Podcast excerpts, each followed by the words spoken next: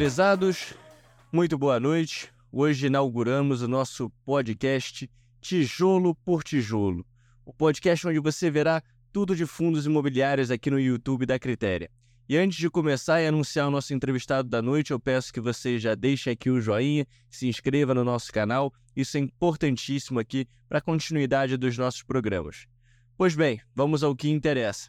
Trouxemos aqui uma lenda do setor imobiliário para falar conosco um pouco das suas visões, né? O que, que ele entende hoje do mercado imobiliário, que vem numa evolução constante. A gente teve, né, recentemente aí, diversos fundos de dívidas captando. No passado tivemos os fundos de tijolos, que ficaram em um bom tempo desde a pandemia sem conseguir levantar recursos no mercado. E agora, adentrando um ciclo de queda de juros, muita coisa pode mudar. E ninguém melhor do que Rodrigo Abud, gestor, sócio fundador da VBI, há mais de 17 anos ali na frente né, da equipe de gestão. Rodrigo, primeiramente, muito bem-vindo ao nosso podcast.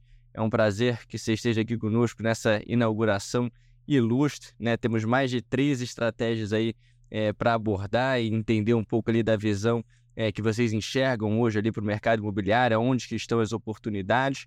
Antes de mais nada, quem que é Rodrigo no mercado financeiro?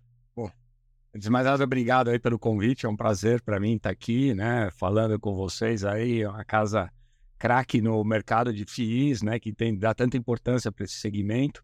Para a gente essa relação vale muito, por isso eu me sinto honrado de estar aqui inaugurando esse podcast aí do tijolo por tijolo. Né? Então, obrigado sempre, conte sempre com a gente como temos feito aí já faz um tempo. Né? Falando um pouco de Rodrigo Abud inicialmente. Falar né? Rodrigo é até esquisito, é porque no mercado todo mundo só conhece como Abud, né? e, e, e, da minha época, assim, bom, na década de 70 nasceu muito Rodrigo, né? Tinha muito Rodrigo. Então, desde sempre é sempre o sobrenome, né? Na minha classe de colégio tinha três, quatro, né? Então ficava tudo o apelido ou sobrenome, né? Mas, enfim, eu comecei no mercado financeiro em 1993. Eu trabalhava na Bolsa de Valores, no pregão Viva Voz, ainda naquelas, uh, uh, uh, naquela época dourada e maluca né, do, do, da Bovespa, BMF. Então, eu fui contratado da Bovespa, comecei ali né, liquidando operação em pregão, coisas do gênero, e, e, e, era uma escola muito interessante. Você aprendia de tudo, como que lidava, como que era o trâmite, desde uma ordem enviada até a liquidação da operação, né? tudo feito na mão. Passamos por essa parte de tecnologia, né? mais desenvolvimento, mas inicialmente era tudo na mão, aquelas rodas de Telebrás, Vale, Paranapanema, né? Imagina só o que não era ali na 15 de novembro. E preservou as cordas focais, pelo visto. Né? Preservou as cordas focais, né? era muito no... jovem, era um estagiário, trainee ali, então era... É, é as cordas vocais foram preservadas, mas o braço ali era... Você ficava conferindo operação por operação, era é. interessante, mas foi muito uh, boa, um aprendizado muito legal que a gente traz até hoje aqui no, no mercado, no mercado imobiliário. Né? Começamos depois a implantar algumas coisas no mercado né, imobiliário. Pô, que bacana. Eu estava aqui pesquisando o seu currículo, né? Não preciso entregar a sua idade, mas o LinkedIn mostra ali uma história vasta, né? Foram 10 anos trabalhando na CBRE, eu estava até vendo, né? Uma empreiteira que atua em mais de 100 países, mais de 100 mil funcionários, focado ali em laje corporativa. Qual foi seu foco ali naquela transição ali, saindo da bolsa, eventualmente indo para a CBR? Foi esse o pulo ali que você então, deu? Foi, é, foi uma época interessante, porque, bom, minha família toda vem do mercado imobiliário, advogados do mercado, então. E eu sempre tive muito envolvido com esse setor, tá? Mas eu tive, esse, é, eu tive três anos de experiência no setor financeiro, e em algum momento, a minha visão, então em 93 teve a, a, a lei dos fundos imobiliários, né? Você começava a ver um pouco da profissionalização da gestão das carteiras imobiliárias, as fundações, os fundos de pensão eram os grandes players do mercado nesse, nesse momento. Eles começam a profissionalizar um pouco a gestão dos seus investimentos imobiliários. Então, a minha visão nesse momento, né, depois de um certo tempo no mercado financeiro, é que começava ali uma história de convergência do mercado financeiro com o mercado imobiliário. A cada vez mais, a gente já via uh, o exemplo dos REITs nos, no, no, no, mercado americano uh, decolando, impulsionando o mercado, né, negociando volumes muito interessantes. A gente falava, bom, a gente precisa, em algum momento, isso virar aqui para o Brasil. Tá? E em 1996 eu recebi o convite da então Richard Ellis, não era nem CBRE naquele momento, ela não tinha nem passado pela fusão internacional que aconteceu mais tarde. A Richard Ellis era a maior empresa de consultoria imobiliária do mundo, né? ela tinha presença em diversos países, ela era sediada naquele momento na Inglaterra, que é um grande celeiro do mercado imobiliário, tá tudo que acontece é meio uh, copiado dali, né? Então a gente tinha uma escola muito boa do que era culturalmente, qual que era uma visão de gestão um pouco mais profissional dos investimentos imobiliários, tá? Se a gente for recapitular naquele momento, o mercado imobiliário brasileiro, ele era muito embrionário, muito incipiente. Ou ele era dominado por grandes famílias, tá? ou você era a parte das, de, de, uma das famílias, ou você tinha um viés mais corretor imobiliário. Tá? Você trabalhava com transações. Uhum. Né? E, e, e, a Richard Harris, naquele momento, tinha um propósito muito mais uh, técnico. Tá? Nós vamos fazer uma análise técnica de viabilidade, fluxo de caixa, tanto que ela dava preferência, ela só contratava uh, formandos é, engenharia, arquitetura, administração, economia, que tivesse um embasamento que soubesse discutir o empreendimento imobiliário sob uma ótica um pouco mais financista, um pouco mais técnica. Né? E isso foi muito legal, esse aprendizado foi muito legal. Então, meu primeiro mandato em 96 foi fazer a gestão profissional da carteira da Fundação IBM, tá? o fundo de pensão da, dos previdenciários ali da, da IBM, uma empresa multinacional que já tinham um apelo, né, uma pegada mais uh, uh, uh, profissional na gestão dos seus investimentos, queria esse serviço da Richard Ellis aqui no Brasil. Tá? Então, poxa, em 96 nós estávamos falando de investment management para uma fundação internacional com presença aqui no Brasil. Então foi muito legal essa evolução. Caramba. E aí foram-se 10 anos de CBRE e Richard Elliott nessa época, né? É, e aí, tocando inicialmente a carteira da IBM, teve algum projeto ali que você, enfim, teve uma experiência mais bom na massa, algo ali que você falou, pô, a partir de agora foi aquele ponto pivotal ali na sua vida, você falou, eu vou abrir uma gestora de fundo imobiliário. Em 1993, ninguém devia imaginar isso, você viu tudo. Mercado totalmente incipiente, né? não existia, né? Então, assim, eu passei esses 10 anos na CB. Aí, em 98, ela virou CBRE, ela fez a fusão com uma empresa também de de, de, de investimentos imobiliários dos Estados Unidos, que chamava-se CB Commercial. Então, em 98, virou CBRE, uhum. tá? a fusão das duas. Ah, então, a CB Commercial tinha uma presença muito forte nos Estados Unidos, a Richard Ellis International, uma presença global, e a fusão foi muito importante porque aí sim atinge essas marcas, começa né, a ser uma gigante mundial do mercado imobiliário. Antes era uma grande empresa europeia, com presença em diversos países mundo afora e uma grande empresa americana. A fusão, a fusão delas gerou uma empresa uh, de alcance mundial, um, um, colosso aí do mercado, né? um tamanho muito grande, todos os números, market share, liderança, tudo mais, em diversos mercados, e foi uma grande escola. Tá? Você, mundo afora, você uh, uh, ouvia muitas coisas, né? você participava, você tinha acesso a muita informação do que acontecia mundo afora, e a gente passou por um processo de amadurecimento e de crescimento do mercado imobiliário local. Tá? Então, quando a gente olha 96, 97, não existia ainda a, a, a Brasil Realty, né? Foi uma a Brasil Realty era a JV da Cirela com a IRSA, a empresa do Jorge Soros, que criou a primeira empresa de investimentos imobiliários do grupo Cirela, que foi o embrião da CCP. Então a gente participou desse desenvolvimento, né, dessa a, a, da, da, criação dessa empresa, dos primeiros investimentos que eles fizeram. E com isso você começa a amadurecer muito, começa a aprender muito. Em 98, 99, a gente começou a participar também das primeiras, dos primeiros fundos imobiliários, né? Você via os fundos imobiliários sendo criados, você participava de alguma forma, né, dessa criação da indústria. Né? Então a gente comemorava. Isso em 99. 99.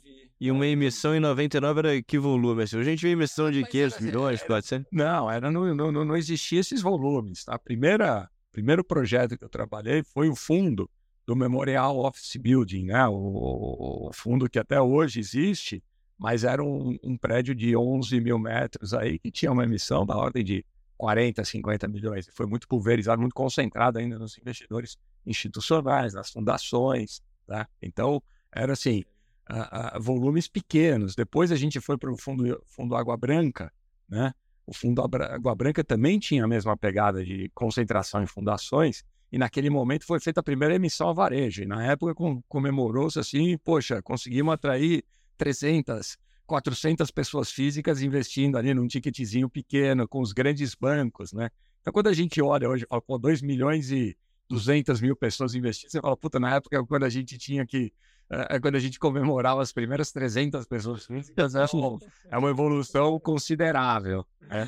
Então, assim, foi um processo de desenvolvimento muito grande da indústria imobiliária que, a, a, a partir de 2001, 2002, com a estabilidade econômica, né, o Brasil começa a atrair a atenção de investidores estrangeiros que começam a olhar uh, uh, o Brasil como um, um, destino de capital e o investimento imobiliário no Brasil como uma possibilidade. Tá?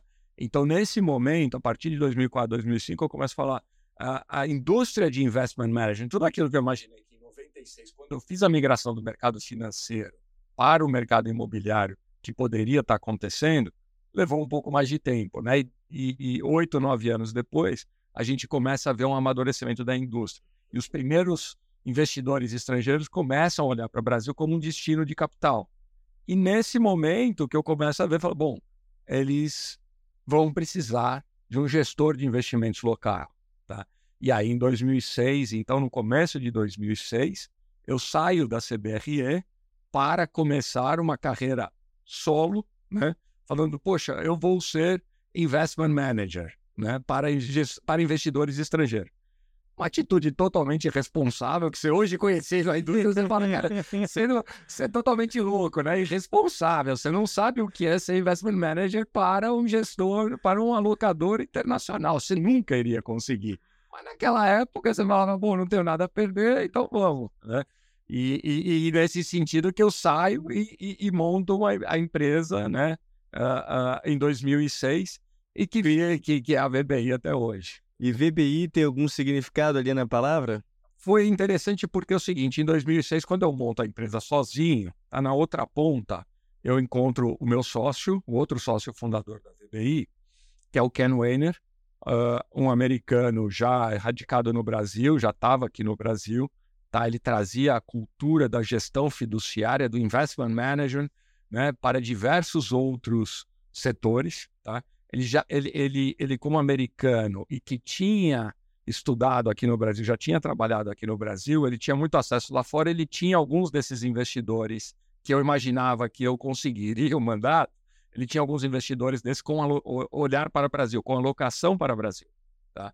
E nesse momento foi muito interessante porque ele tinha se juntado a uma turma, a, a um pessoal egresso da Capitânia, tá? uma cisão da Capitânia, e montou a Vision, a Vision Brasil, que era uma casa de alternativos com alocação para tudo, né, que fosse alternativos, investimentos de investidores estrangeiros, tá? Então, recursos de investidores estrangeiros com alocação para o Brasil. Ele já tinha uma equipe montada para diversos setores, ele não tinha a parte de real estate, tá? Então aí ele fala, bom, vamos montar a área de real estate. Então em 2006 a gente começa junto, a gente cria uma JV, tá? Eu falo, pô, não vou, não quero ser Vision, quero continuar. Ele fala, bom, então tá bom, a gente tem que montar uma JV e a gente começa a fazer os primeiros investimentos com esses recursos estrangeiros. Então, ele trazendo né, a parte, a expertise da gestão fiduciária, eu trazendo a parte da gestão imobiliária. E o nosso primeiro investimento junto foi um condomínio de apartamentos lá no aqui em São Paulo, né, apartamentos para venda, e um prédio de escritórios na Paulista, isso feito entre 2006 e 2007. Poxa, que bacana. E aí passaram-se 17 anos desde então, 8 bilhões aí de investimentos somente no setor imobiliário, mais de 50 profissionais. E aí quando eu perguntei para o João, e aí João, gostaria também que você fizesse já sua introdução aqui, uma apresentação de quem é o João né, no mercado. João que é paranaense e paranaense roxo, tá? Gosta lá da terrinha dele, Maringá. Mas o João, quando eu perguntei para ele, João, quem que a gente ia chamar? Ele falou, pô, tem que ser o Abud aqui para estrear o painel. O Abud sabe é, muita coisa. João, quem que é você no mercado e por que que a gente tinha que chamar aí o pessoal da BBI, específico logo o fundador, o Abud, para esse primeiro painel, João, que pô, acompanha todos os fundos imobiliários aí diariamente aqui na Critéria. Bom, Caio, eu tô começando a achar que foi um pouco sacanagem me apresentar agora. É que, pô, depois da Abud vai ser difícil, né? Quem que eu vou no mercado? Meu Deus do céu. Devia ter até sido um pouco grosso me apresentado primeiro. Mas tudo bem. Bom, é, prazer aí a todos.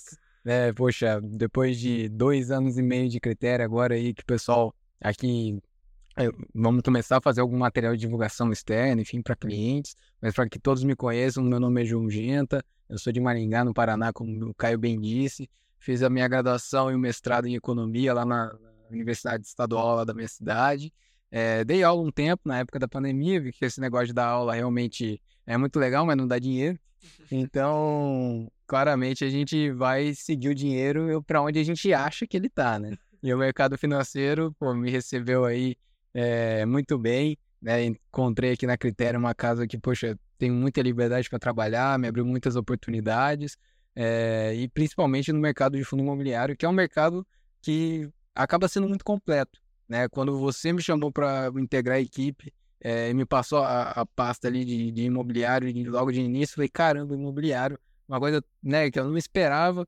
é, tanto, tanta coisa que parece que representa melhor o mercado financeiro, que o segmento imobiliário, mas aí com o tempo fui vendo que aquilo é realmente a foto de todo o mercado financeiro. Você tem crédito, você tem ativos reais, você tem é, dinâmicas muito parecidas de preços de ativos reais e de preços de crédito e defaults, enfim, como qualquer, como todo o resto do mercado imobiliário e o do mercado financeiro. O Abud falando, até fiquei pensando, por que, que investimento imobiliário é um investimento alternativo?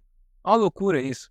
Né? Tantos investidores que nem investem no mercado financeiro, mas que investem em imóvel, sendo uma casa, um apartamento, enfim, um galpão, né? Então acaba sendo um negócio que eu acho que é até mais mainstream do que o resto do mercado financeiro como um todo. Mas voltando aqui pro, pro que o Caio falou, por que o Abud, né? Poxa, a gente conversou com o Abud já algumas vezes e eu falando com o Caio, falei, cara, a gente precisa achar alguém, né, que realmente viu a história acontecer, né, que participou de tudo isso e que tem uma visão ampla né, de como isso tudo funciona. E o Abud e a VBI, eu acho que representam muito bem o mercado financeiro, né, não só pelas teses deles e pelos produtos que são super bem alinhados, uma casa que tem um histórico impecável, tanto para crédito quanto para ativos reais, todos os fundos performam muito bem, tem uma base sólida de investidores, investidores não só pessoas físicas gostam muito, mas os institucionais principalmente. Então, assim, uma casa que eu acho que tem uma reputação super ilibada e que está muito hot no momento, né? A gente viu aí, é, até pro Abud já poder tocar aqui para frente uma, uma fusão ali com o Pato Investimentos, um gigante de alternativas no país que atende aí o mundo inteiro e mais recentemente a aquisição da Blumacol, né, Abud? Então, até nessa linha te perguntar, qual é a visão de vocês para a VBI nos próximos anos? Como que vocês estão vendo esse movimento de consolidação de mercado, né, e o Pátria também como um novo parceiro estratégico? Bom, maravilha, porque assim, para quem participou de toda a evolução da história, né, do mercado de fundo imobiliário, quando você olha hoje, fala, poxa, nós atingimos patamares, então, uh, impensáveis no passado, então a indústria já amadureceu. Não, a gente ainda está muito embrionário, tá, tem muita coisa para acontecer ainda, dá para fazer muita coisa, tá? Nós estamos no começo, foram passos importantes que aconteceram aí ao longo desses 25 anos, né? Mas ainda tem muito para acontecer. Tá? Então, a nossa, a, a, nossa visão de mercado sempre foi muito orientada e muito alinhada com a cabeça do cotista, né? mais do que do acionista da VBI, a gente muito mais preocupado né, com a cabeça do cotista. Então a gente sempre teve uma pegada de fazer coisas simples, de fácil entendimento, né, que você sente em qualquer lugar, você consiga explicar. Pode haver divergência não de tese, mas que você consiga explicar e que você se colocando na cadeira do cotista, você fala, pô, eu gosto, né? Fácil, não preciso, né? Perder grandes momentos para entender e julgar se eu gosto ou não gosto, mas é uma, uma visão fácil, né? E com isso a gente desenvolveu todas as nossas famílias de fundo e vendo um crescimento sempre paulatino, tá? Nunca uh, com pressa querendo atropelar, falando, poxa, precisamos surfar ondas e fazer movimentos atabalhoados porque estamos num movimento de crescimento, de expansão a qualquer custo, a qualquer preço. Né? E o mercado teve muito disso. O mercado sempre teve muito disso. Abre janela, pô, começa a fazer né, emissão, emissão, emissão, emissão. Puta, depois não tem alocação, compra mal, compra, né? Então a gente sempre teve uma cabeça muito mais orientada, muito mais alinhada com o cotista do que com uh, uh, o acionista da VBI, tá? Então, poxa, eu não preciso fazer emissão toda hora. Tá? Tô bem, pago as contas. Então, tá bom, vamos fazer quando tiver uh, o porquê de fazer, tiver uma explicação. E essa pegada a gente vem desenvolvendo então ao longo desses 17 anos, né? Nesse primeiro momento a gente focou muito na captação internacional, então a gente teve que moldar muito a empresa para explicar o racional dos nossos investimentos para investidores globais que não tinham presença aqui no Brasil, tá? Mas que em quatro páginas no relatório trimestral ou em uma reunião semestral conseguisse entender o que você está fazendo. Tá? E foi assim que a gente foi se desenvolvendo. Então, de 2006, quando a gente começou, né, até 2012, quando a gente fez a primeira emissão local, a gente trabalhou muito com esse, eh, esse perfil de investidor global. Tá? Um cara sofisticado, institucional, diligente pra caramba, né? Ele é um alocador, ele te, ele, ele te compara com os maiores gestores do mundo. Então, aqui nós estamos falando de corporate pension plans, state pension plans, endowments, seguradoras, uh, enfim, uh, family offices globais, né? Então a gente viajava mundo afora apresentando a tese, apresentando as alocações e depois uh, constantemente fazendo, dando esse report.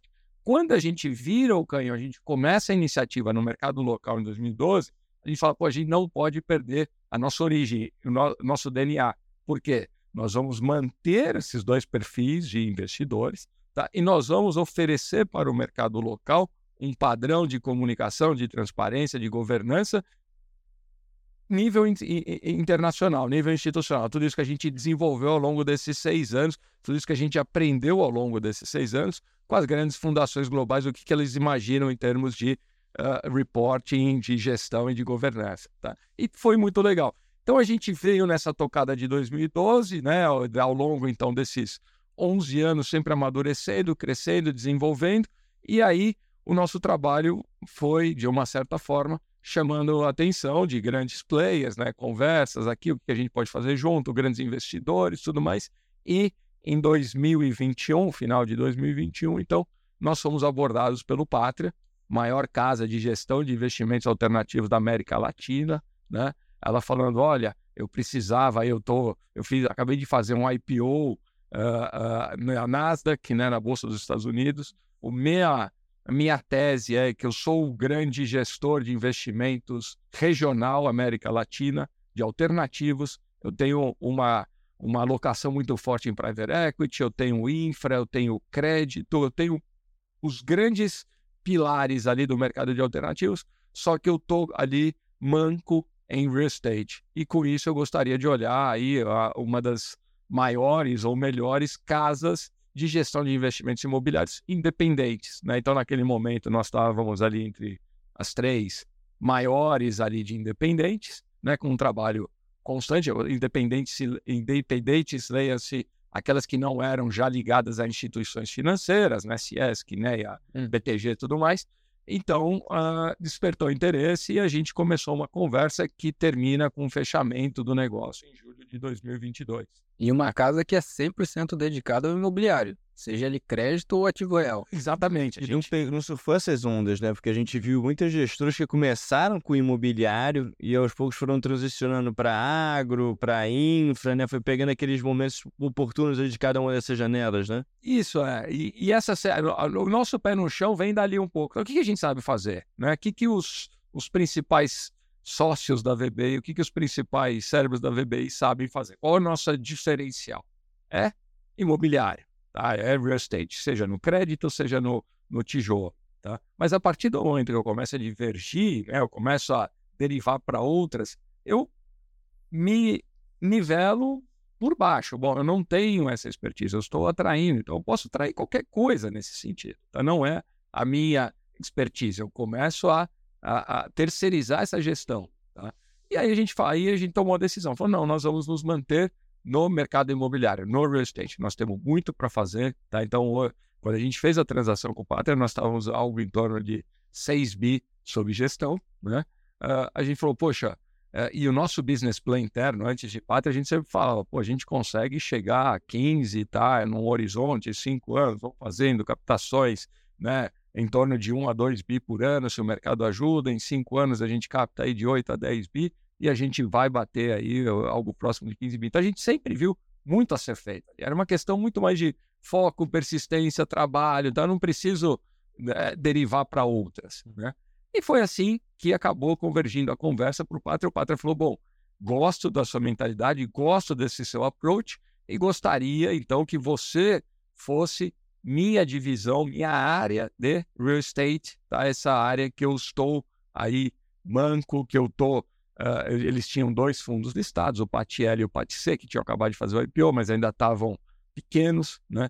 Uh, uh, e com relação ao tamanho, o gigantismo do Pátria como um todo, estava totalmente incoerente. Fala, pô, eu sou uma casa, né, que na época tinha seus 15 bi de dólares sob gestão, né, ou seja, tinha 75 bi, o dinheiro de hoje, 75 bi de reais sob gestão, com dois fundos imobiliários que não passava de 700, 800 milhões de reais sob gestão. Ficava muito manco, né? Ela fala, e, e, ela falando, pô, se eu quiser fazer um crescimento orgânico, para eu atingir 5 mil, levar no mínimo 5, 6, 7 anos, hum. tá?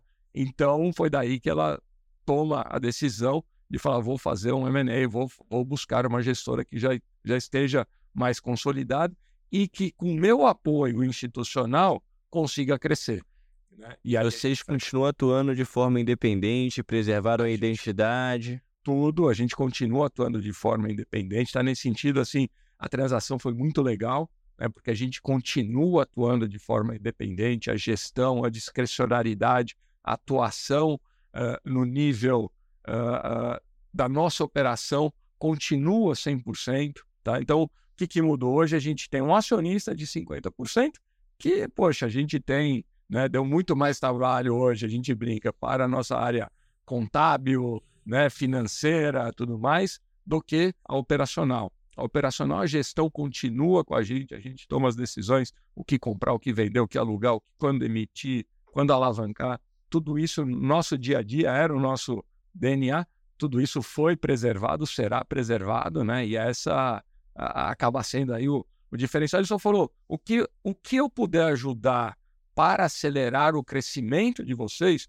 conte comigo. Né? De lá para cá, então, eles compraram uma gestora no Chile, virou uma casa de quase 30 bi de dólares sob gestão, então ela tem volume, ela tem presença, ela tem porte. Então, quando ela senta na mesa com qualquer distribuidor para dis discutir, ah, poxa, temos agenda para distribuições, nós não estamos falando de uma empresa pequena de fundos pequenos, né? Fala, pô, eu tenho aqui, ó, o meu fundo de private equity. Então, eles captaram um bi e meio no mercado local no Private Equity. A gente participou. Vocês participaram, a XP participou, os, os assessores, né? Então eles sentam com a imponência, com o porte, falando: ó, eu tenho aqui meu Private Equity para distribuir, eu tenho aqui o meu agro para distribuir e tenho aqui o meu imobiliário. Onde que nós vamos encaixar aqui? Então, como que vem o LVBI? Como que vem o PVBI? Sabe, é o, os fundos, né, nossa. E não deixe de ser um baita de um selo de qualidade, né? Porque dentre todas essas gestoras, eles escolherem vocês, e aí eu já queria até emendar aqui numa pergunta, porque quando o João é, faz a, o estudo, as análises né, dos fundos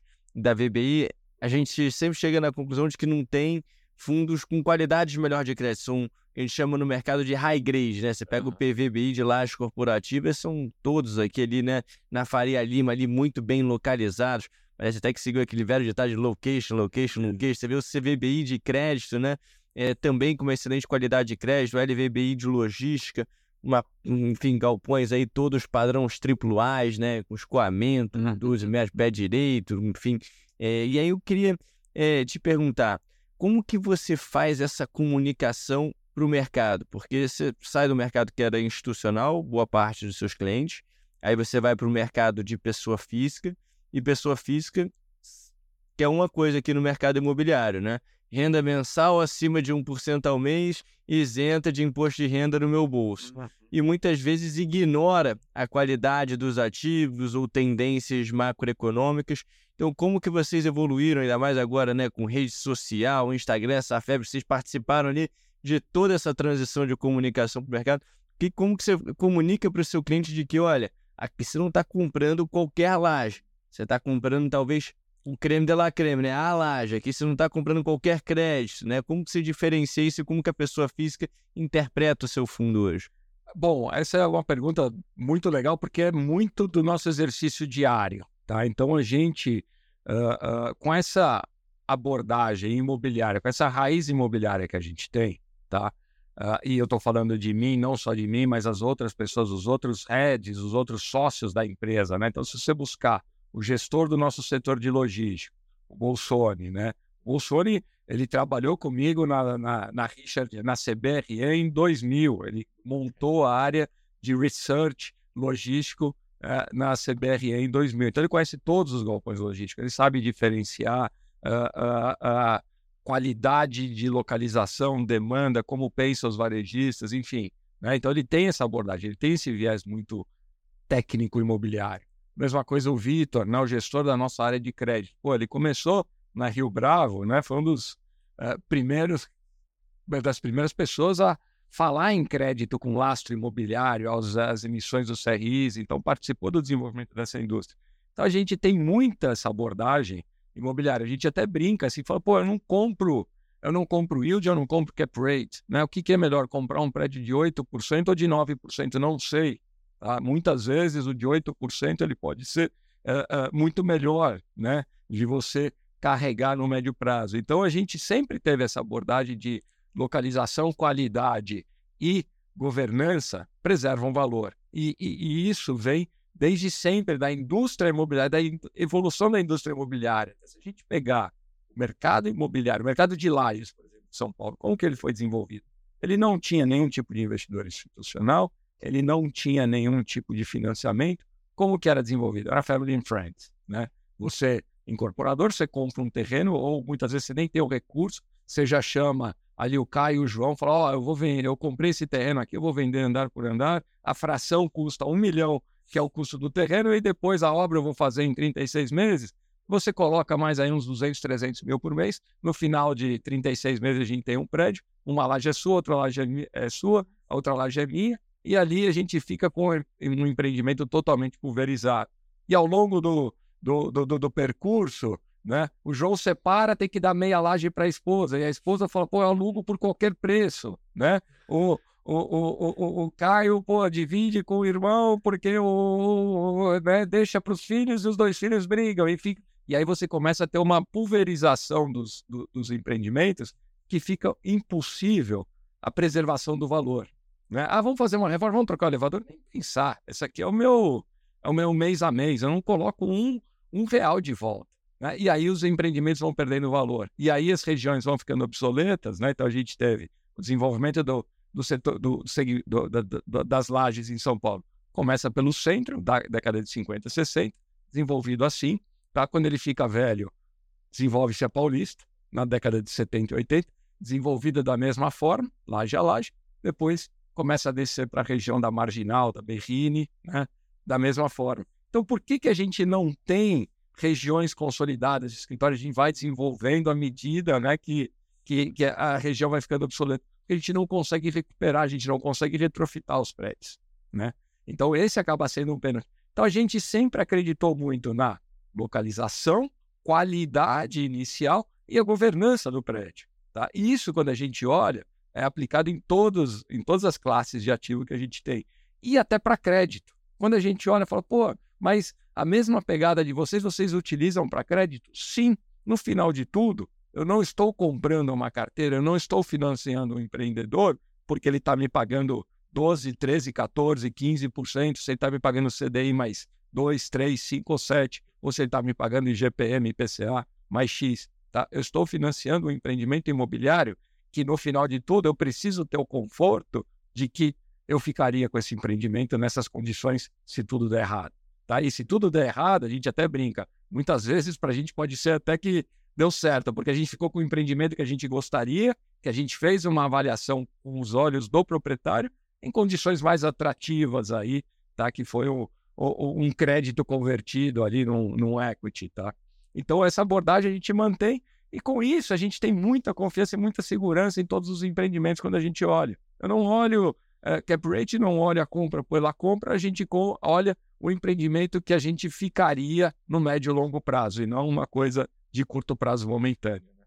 E até, João, eu queria que você respondesse isso. Pô, a gente vê ali na VBI um nível de profissionalismo, né, governança, de curadoria nos ativos, de gestão mesmo ali é, nos seus ativos, é muito séria, né? É, por que, que no seu estado, até hoje, tem por hábito ali esse investimento no imóvel, rapaz? A gente tem né, escritório em Cascavel, Maringá, Curitiba, e o pessoal ali daquela região gosta ali de, né, faz uma reserva ali, compra uma sala, compra um apartamentinho. Faria sentido estar tá num imóvel, estar tá num ativo diversificado, né, buscando renda, buscando gestão? Qual que é o seu viés nisso? Será que é tradição? O que, que você entende? Olha, Caio, eu me faço essa mesma pergunta quase todos os dias. Por quê? Também não entendo. Mas eu acho que o Abud respondeu grande parte disso, né? O mesmo problema que teve no desenvolvimento de laje de São Paulo, a gente vê no Brasil inteiro, não só no Paraná. Né? É a família que se juntou, irmão, um amigo, fez um empreendimento, depois aquilo acaba virando uma herança, ou enfim, uma disputa judicial, ou qualquer outra coisa assim, e perde-se o que, na minha visão, é o mais importante, que é a governança. Óbvio que a localização é importante, é, o empreendimento em si é importante, mas a governança, eu acho que ela é uma variável que o investidor pessoa física ainda não entendeu. Ele não entendeu o que, que ele está comprando. Ele não está comprando só um imóvel, ele não está comprando só um crédito, ele está comprando uma gestão. É, eu acho que essa que é a grande diferença. Um gestor profissional que entende o mercado, ele pode comprar um ativo que muitas vezes nem é numa região óbvia, nem é um empreendimento tão óbvio. Pode até parecer algo de um, em primeiro momento ruim, mas ele tem uma visão estratégica, às vezes ele tem um player estratégico que ele consegue é, alocar aquele galpão ou aquela laje, né, enfim, é, que faça sentido para alguém especificamente. Então, acho que é, isso também é um, é um ponto que, para mim, acaba pesando mais do que muitas vezes o próprio portfólio em si. Né? Quem é o gestor? Quem está tocando aquela carteira? É, a gente vê aí é, gestores como a VBI ou outras casas que têm um histórico absurdo e fundos que têm um destaque muito grande aqui na indústria, principalmente no segmento logístico, além do LVBI, que quando você olha o portfólio, fala, meu, esse portfólio não é melhor do que o portfólio da, do LVBI, ou enfim, de um fundo Y, mas ele claramente faz alguma coisa aqui nesse fundo que eu não consigo entender o que é que ele gera mais valor. É a gestão, é isso. E uh, eu acho que não só nesse ponto, o gestor é o cara que vai medir o risco que você está entrando. Então, o investidor pessoa física fica muito preso né, em, em, números como PVP, como dividend yield, né, e não consegue entender o risco-retorno. Né, porque, como tudo, quanto maior o risco, melhor retorno. Mas o mercado também ele não é perfeito.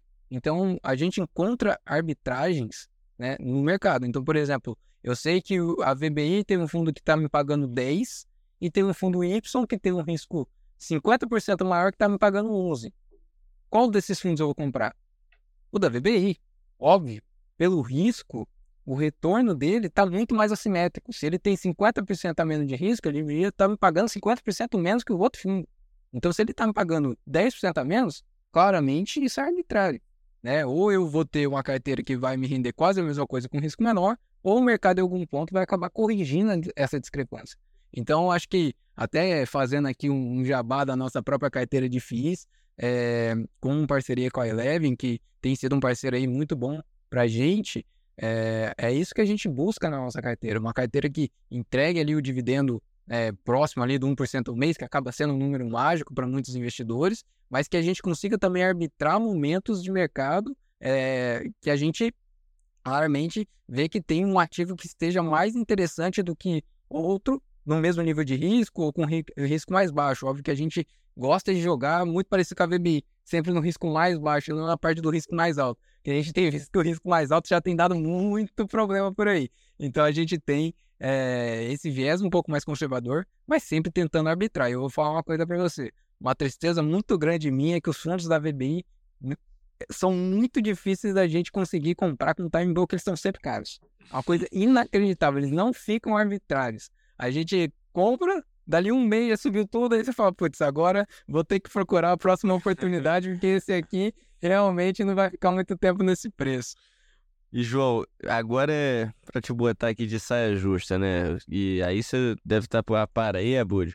Mas o João ele tá sempre ali em conversa com o Bolsonaro, com o Vitor, tá ali falando com o Ricardo, né? Tentando entender ali o que, que eles estão vendo de mercado. Qual que é o seu fundo predileto hoje da VBI que tá na nossa carteira? Pô, o meu fundo predileto da VBI, putz, se fosse para escolher um só, eu acho que eu ia do PVBI. PVBI. Eu gosto muito. Apesar de eu gostar bastante de crédito, acho que a gente tá falando de crédito há tanto tempo. O Vitor me desculpa, mas eu já tô um pouco de saco cheio, entendeu? E o PVBI, ele tem pô, umas lajes fenomenais e eu acho que tem muita upside ali naquele fundo, apesar de não parecer. É, você olha ele, dividend yield, obviamente ele vai pagar menos, que é o fundo de maior qualidade, é, dividend yield ali, mas ele tem um valor intrínseco e os imóveis estão numa localização tão prime e, a gente que fica aqui próximo da Faria Lima sente isso, né? Sente como tudo aqui fica mais caro e só fica mais caro, inacreditável. É, esses dias eu tava é, andando no shopping vendo um empreendimento residencial, o pessoal vendendo a 47 mil metros quadrados. Falei, não é possível isso. Não é possível um negócio desse. Quando eu falava 27 há dois anos atrás, a gente já achava caro. E só ficou mais caro, não ficou mais barato.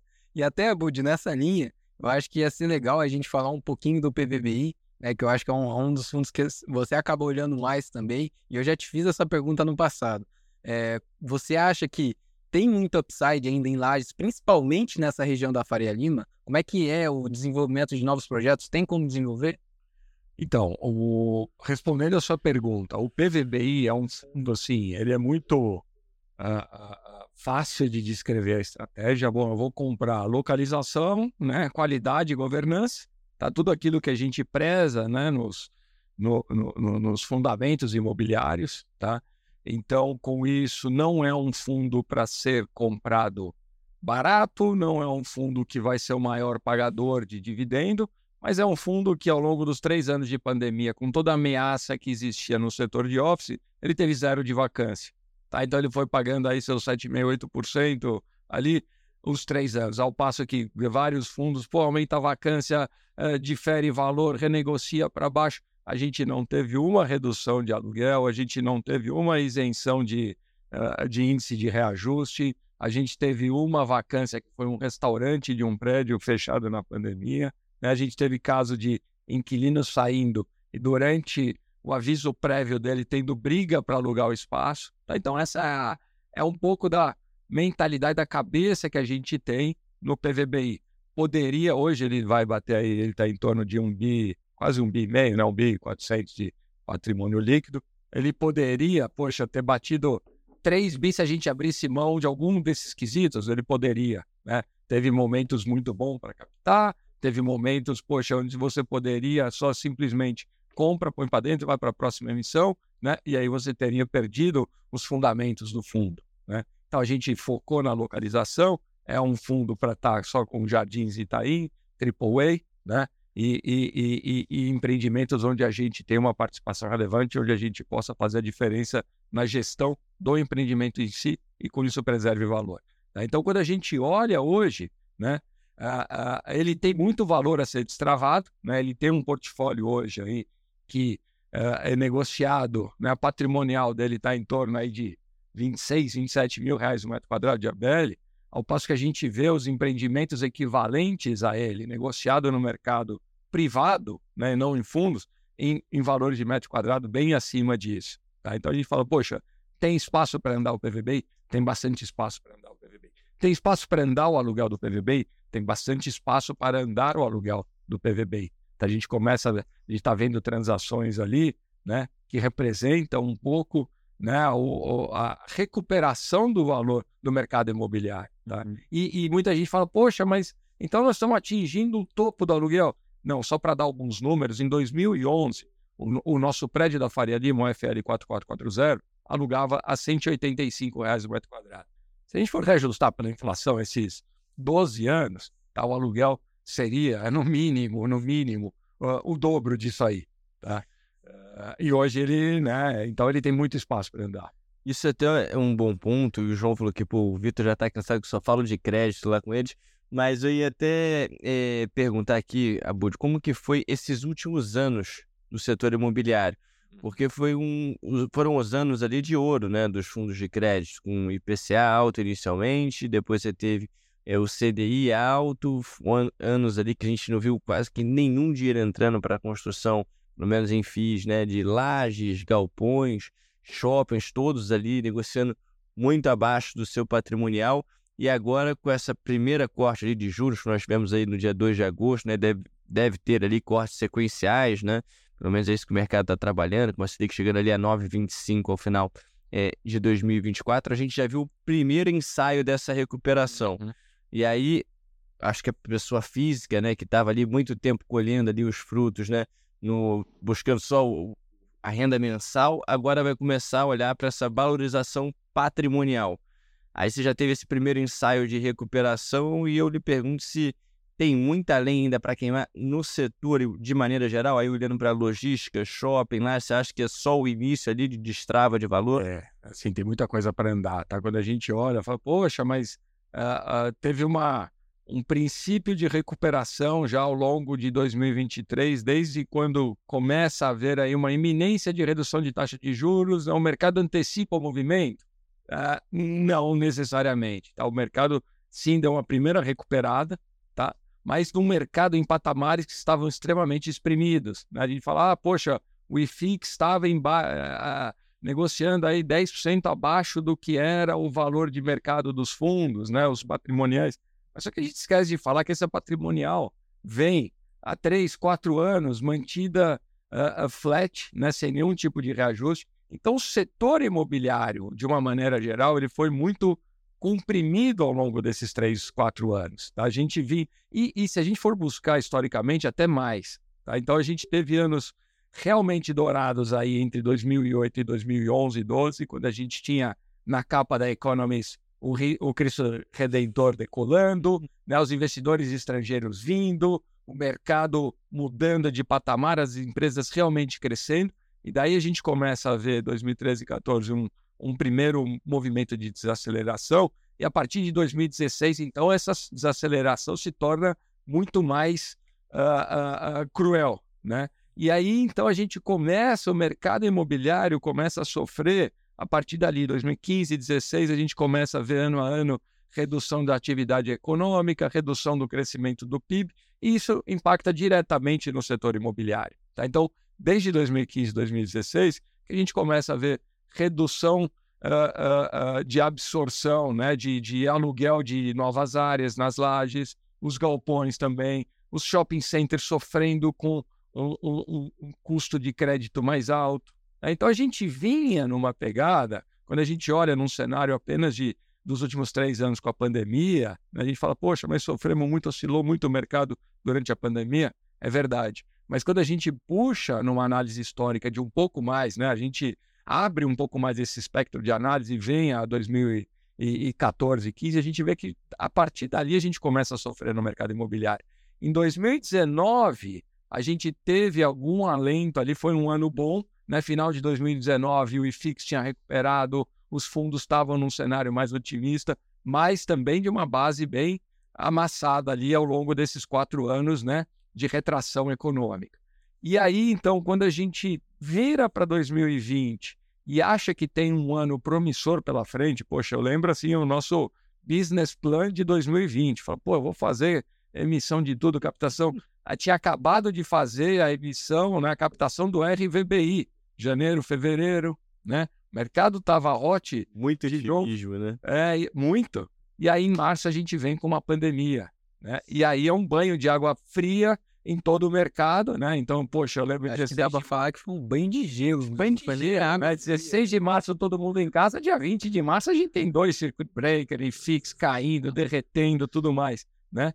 Então, quando a gente olha, fala, poxa, o mercado tá andando de lado há muito tempo, né? Então, poxa, é, é, tem espaço para retomar. Quando a gente olha e fala, ah, em 2023, então, com a iminência da redução de taxa de juro, o mercado começa a recuperar, a antever esse movimento e já recupera tudo uma vez?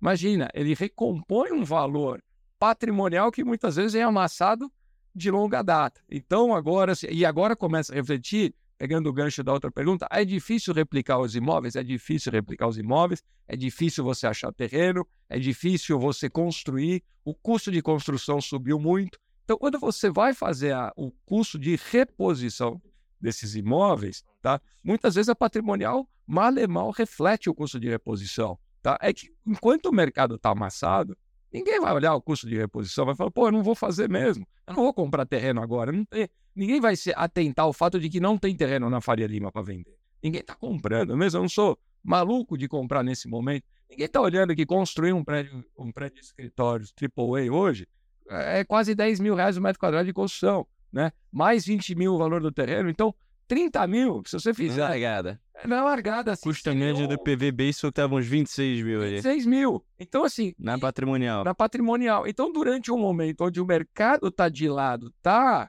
ah, reprimido, ninguém vai olhar esse custo. Vai falar, não estou olhando, eu não quero comprar, eu não vou comprar terreno, eu não vou construir, não vou, tudo isso né, esses 30 mil reais ao longo de três anos para eu conseguir entre aprovações, né, terminar a obra. Aí eu tenho que correr o, risco da locação. Ou seja, o empreendimento imobiliário leva cinco anos para ficar pronto. Né? E, e, você gasta no mínimo esses 30 mil de custo, sem nenhum tipo de lucro para o empreendedor, e leva cinco anos. Então ninguém, mas ninguém está olhando. Fala, poxa, deixa, eu estou preocupado com aquele que já existe e que está negociando lá embaixo.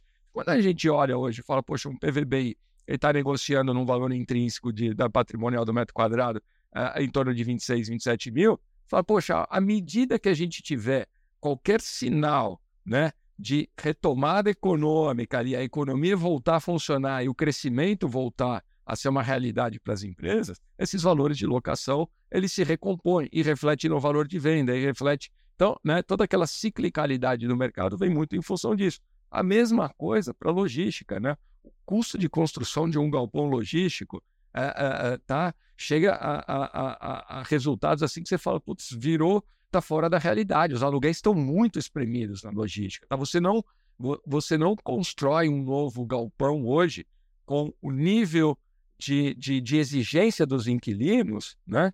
Uh, uh, com os custos que a gente está falando aí para fechar as contas nos valores de locação hoje. Ah, poxa, o logístico está 23, 25 reais o metro quadrado. É porque o varejo está muito exprimido. O varejo está muito exprimido. Né? Então, se você tiver um sinal de destrave econômico e a economia volta a, a, a funcionar, o varejo volta a vender, o crédito volta a ficar disponível, você não faz galpão. Os varejistas não têm onde armazenar né, a, as, as mercadorias. Né? Por 25 reais o metro quadrado, para te pagar aí o 1%, teria que custar R$ 2.500 o metro quadrado do galpão. Você não faz nenhum galpão.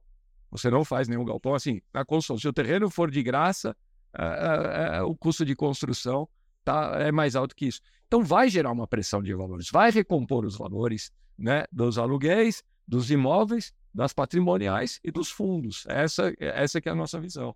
E até nessa linha mesmo, Abud, a gente puxa, pega muita carteira de cliente de FII, que às vezes quer sair do segmento, porque parece que só perdeu dinheiro em três anos, enfim. Aqueles clientes que compraram, né? Eu acho que vamos falar com muita gente aí, que comprou nesse último boom, né? 2019, 2020, né? ali no começo de 2020, que os preços estavam muito esticados. Né? Naquela época, você achava que o preço do mercado estava realmente um preço justo, ou se realmente foi um momento muito bull do mercado ali que o preço saiu realmente fora da linha, porque tem gente que mesmo já com esse começo de retomada, ainda está 20% abaixo do valor de entrada, é, 30% é, abaixo. Todo momento eu sou, é, é assim, eu sou muito preocupado com as reações excessivas, com os famosos overreaction. Caiu, uh, cai muito, começa a vender e está subindo, né? Está retomando, eu começo a comprar, porque aí você perde, né? A referência, você perde o fundamento. Aí você fala, bom, agora está todo mundo comprando. É, e, e, por exemplo, em 2020, né, se a gente pode uh, falar que houve um grande vencedor de todo o caos pandêmico que nós passamos, foi o setor logístico em 2020, né?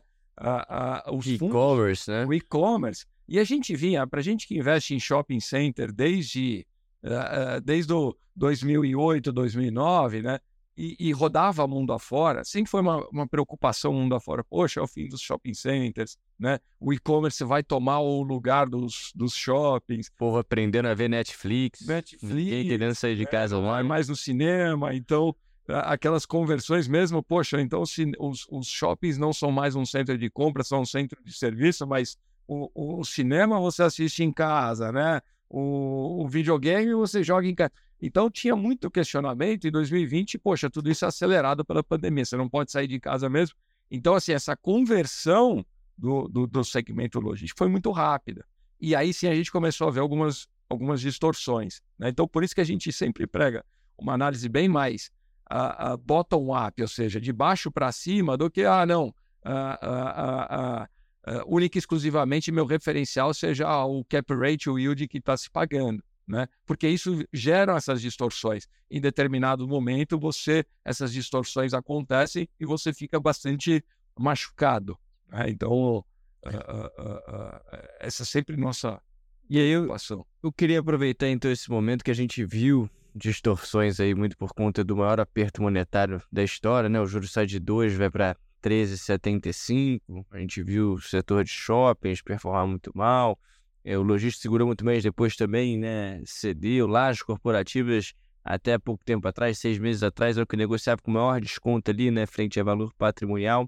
Se vocês, e aí pergunta aí para o João e para o Abud, se vocês pudessem escolher um dos setores aí de tijolos para o nosso primeiro podcast, tijolo por tijolo, né, para performar até o final aí de 2024, até o final ali do ciclo de corte de juros. Qual setor vocês se posicionariam diante do cenário atual? Ó, oh, pode começar aí. Essa aí eu prefiro essa. Dessa vez eu vou deixar você educado. eu, eu, eu, bom, eu sou sempre uh, uh, muito uh, seletivo nessa questão de falar, bom, vamos, né? A, a boa e velha perguntar, ah, papel ou tijolo, né? Parece um Fla-Flu, Bahia, Vitória, Corinthians, Palmeiras. Eu sempre acho que tem espaço para todos eles, né? Acho que uh, uh, uh, você começou a ver algumas correções, alguns setores corrigiram mais rápido, o setor de shopping center corrigiu, né? vinha muito exprimido, corrigiu relativamente bem, acho que os shoppings se reposicionaram de uma maneira interessante. Né? O logística nas idas e vindas também, ele tem muito espaço para crescer ainda, tá? mas ele nas idas e vindas ele já ele se reposicionou bem também. Tá? Eu acho ainda que o setor de laje, ele, as idas e vindas estão tímidas ainda. Tá? Eu acho que tem muito, muita recuperação. Tá? Não estou falando, ah, então foca all in laje, esquece logística e shopping. Eu acho que uma carteira balanceada de tijolo cabem as três teses e outras eventualmente até, tá? Uh, uh, mas uh, eu acho que as outras duas, tá? Se a gente for pegar as três principais grandes classes de ativos de tijolo, né, shopping, logística e lajes, os shoppings e os, e, e os logísticos, de uma certa forma, corrigiram ou não se depreciaram tanto.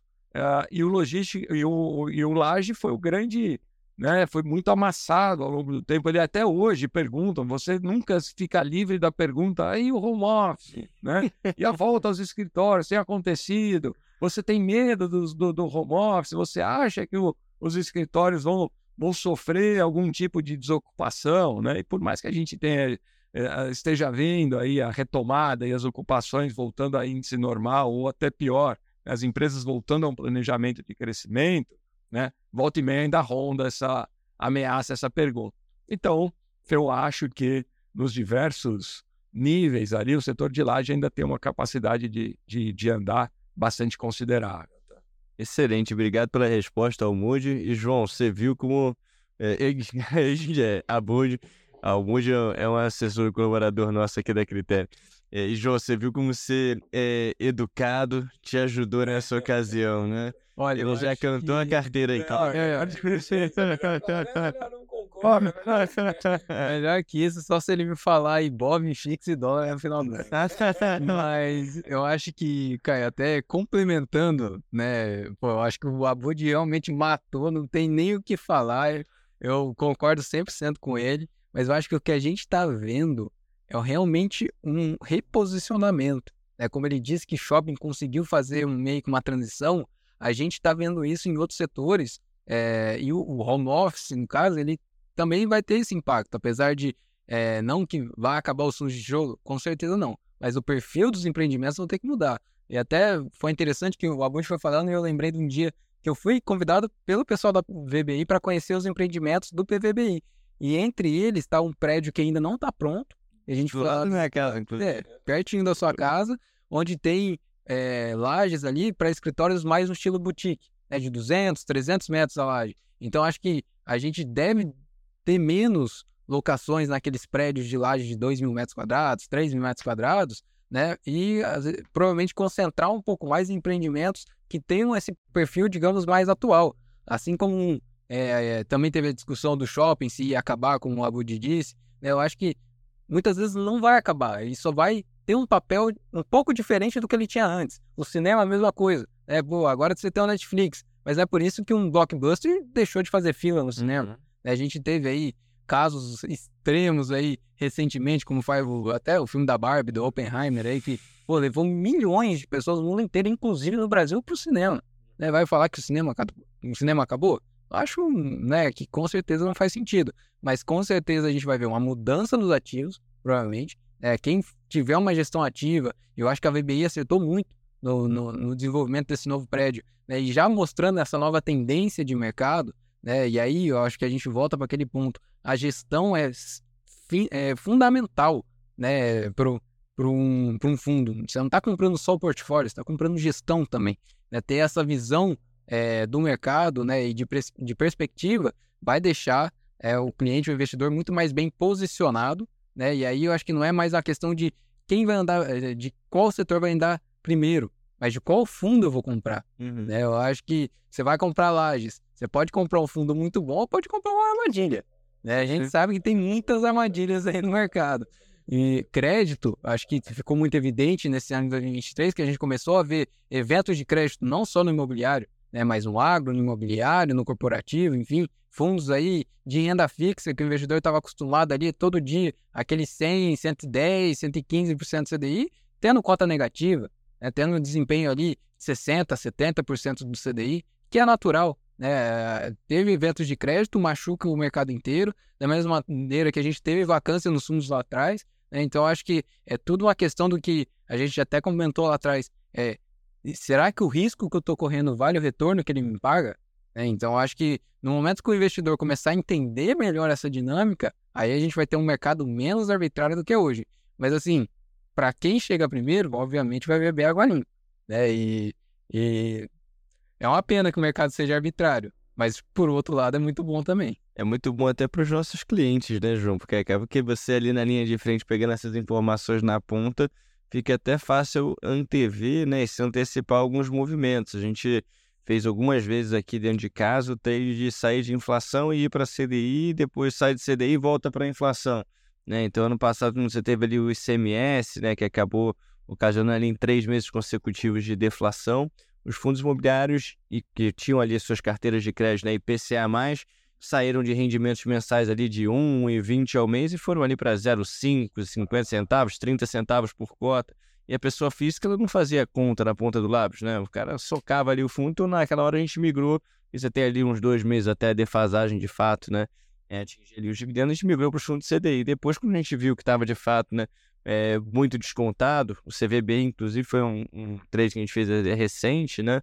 Tava ali 85, 86 reais, a gente né, acabou aproveitando aquele momento ali para estar comprando, porque você estava comprando uma taxa, estava comprando um crédito que com excelente qualidade não fazia sentido é, você não estar é, exposto àquilo. Mas eu acho que assim, é, até, enfim, para a gente também não, não tomar aí toda a noite do Abud, já está aqui, poxa, mais de uma hora é, nesse bate-papo aqui com a gente. Abud, qual que seria o principal recado que você daria aqui para o investidor pessoa física no mercado, finance... no mercado financeiro. Né? Já são mais de 2 milhões aí que você citou, 2 milhões e 200 mil é, rentistas ali que estão buscando essa renda mensal, né? investindo ali é, em tijolo, né? olhando aí para esse próximo ciclo e querendo também entender um pouco mais ali da VBI, dos fundos que vocês fazem, da gestão, o que, que ele pode esperar no sentido de rendimento, no sentido de governança, no sentido de transparência do lado de vocês.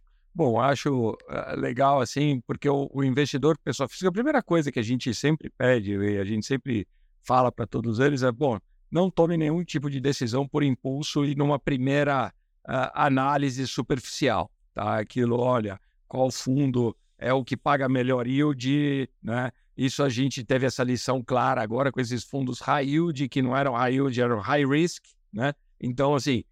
Eu tô tenho... doido para te perguntar o que, que você acha de multipropriedade mesmo.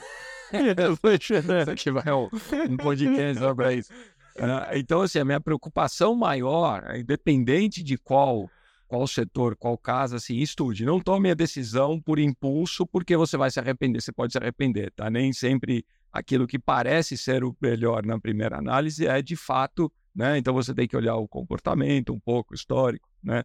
Ah, poxa, mas não dá tempo, eu não consigo. Então, seleciona por casas, né? Histórico das casas, o que tem sido feito, filosofia de gestão, né? Porque isso acaba se refletindo uh, na, na, na na estratégia de cada um dos veículos, de cada um dos fundos. Tá? Tem boas casas, as casas grandes, sólidas, né, de longo prazo, todas elas têm bons produtos, né? E uh, uh, eu acho que isso, como uma porta de entrada, como os FIIs muitas vezes são o primeiro produto, o primeiro contato com a renda variável, né? É importante que você uh, tome uma decisão muito bem pautada, muito bem fundamentada com estudos, né? Não se deixe levar pelas primeiras volatilidades. Não há mal que dure para sempre, assim como não há bem que dure para sempre. Muitas vezes, né, volatilidades geram mais do que apreensões do que qualquer coisa, geram oportunidades. Então, assim, tome, é, invista assim com, com racional e não no, no emocional. Tá? Com isso, você vai conseguir é, capturar bons momentos de entrada, momentos de reciclagem ou de saída, tá? e você vai ter um bom resultado na sua carteira.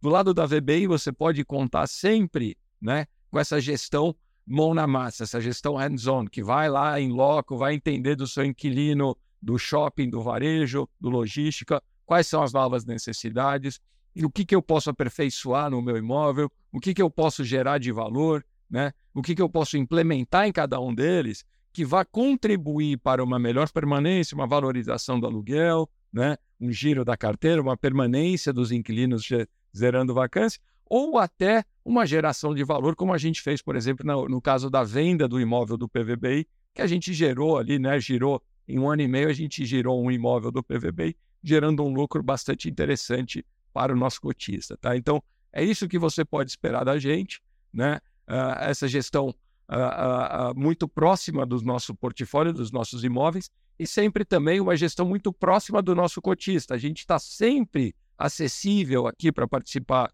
desses podcasts, expor um pouco da nossa visão de mercado, a nossa abordagem, como a gente está vendo. E, como eu falei, pode haver divergência, pode falar, não, não acho, acho muito conservador, ou acho que poderia gerar um pouco mais de pimenta, mas uh, uh, sempre vai, vamos estar né, uh, abertos a, a, conversar, a trocar ideias, expor tudo mais. Aí é isso que a gente tem feito ao longo dos 17 anos. São poucas as casas né, que tem todo esse, esse, esse tempo de, de, de vida, mas a gente faz isso porque é a forma que a gente entende que é a mais correta, a mais, né, uh, que faz mais sentido na cadeira para quem está na cadeira do cotista do investidor. Perfeito, Abud.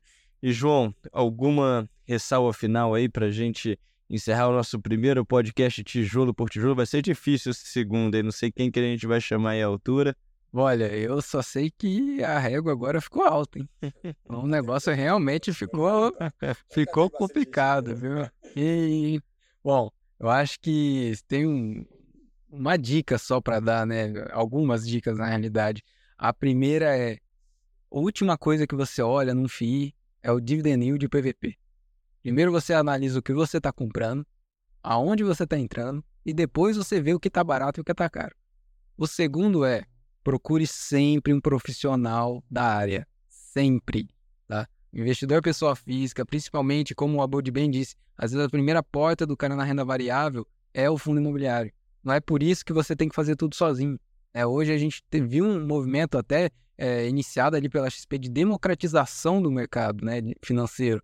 Hoje você consegue ter um assessor né, que te atenda via uma mesa digital, ou às vezes um, um assessor ali pessoal, segmentos private, enfim, que foram criados fora dos grandes bancos, né? E, e profissionais que realmente só fazem isso da vida. Né? Então hoje a gente viu que o mercado ele tem né, mais estrutura para atender o cliente e o cliente tem que saber utilizar da melhor maneira essa estrutura. Né? Então utilize sempre um profissional né? Obviamente, é injusto também a gente achar que a figura do assessor vai conseguir concentrar todas as informações de todos os produtos, por isso que é importante ter também uma casa que tenha estrutura. Né? Hoje aqui na Critéria, felizmente, a gente tem uma estrutura, tem uma equipe de alocação que olha todos os produtos de maneira separadas, né? que tem contato ali com grandes gestores, com com a XP, né, a nossa corretora, é, com casas de research, enfim, que tem informação suficiente que pode repassar para o cliente e o assessor. Né? Então, acho que acaba sendo essencial, tá? É, e como o, o Abud bem disse, é, não se preocupe com as primeiras volatilidades. Né? Tem um, uma frase meio feia, mas que todo mundo fala, né? Renda variável varia. Né? Então, hum. realmente esteja preparado e não veja isso como algo ruim. Né? Se ela tem variação é porque ela te dá liquidez. Né? E a liquidez é, uma, é algo muito interessante, porque se você vê, às vezes, outras oportunidades, você consegue sair né, de, um, de um ativo e ir para outro ativo com mais liberdade. É igual como o Caio bem disse, a gente fez aquela troca de fundos IPCA para fundo CDI né, e depois voltamos. É, isso só foi possível porque é um ativo líquido. Se fosse um ativo líquido, não ia ser possível. Né? E, e a renda fixa, até tradicional, é, apesar de em alguns casos ser líquida, né, tirando ali os títulos públicos, nem sempre te dão condições de saída que, que fazem essa movimentação fazer sentido. Né? Então, é, realmente tem ali grandes vantagens, né? E o investidor que entrou ali, que às vezes está com alguns ativos não performando tão bem, reavalie sempre a qualidade dos ativos que você está. Se você gosta, está confortável, fique tranquilo que o mercado vai precificar. É um mercado ainda novo, é um mercado ainda arbitrário, mas que no longo prazo ele vai amadurecer e vai com certeza precificar as coisas num preço justo. Acho que é, é esse o meu recado.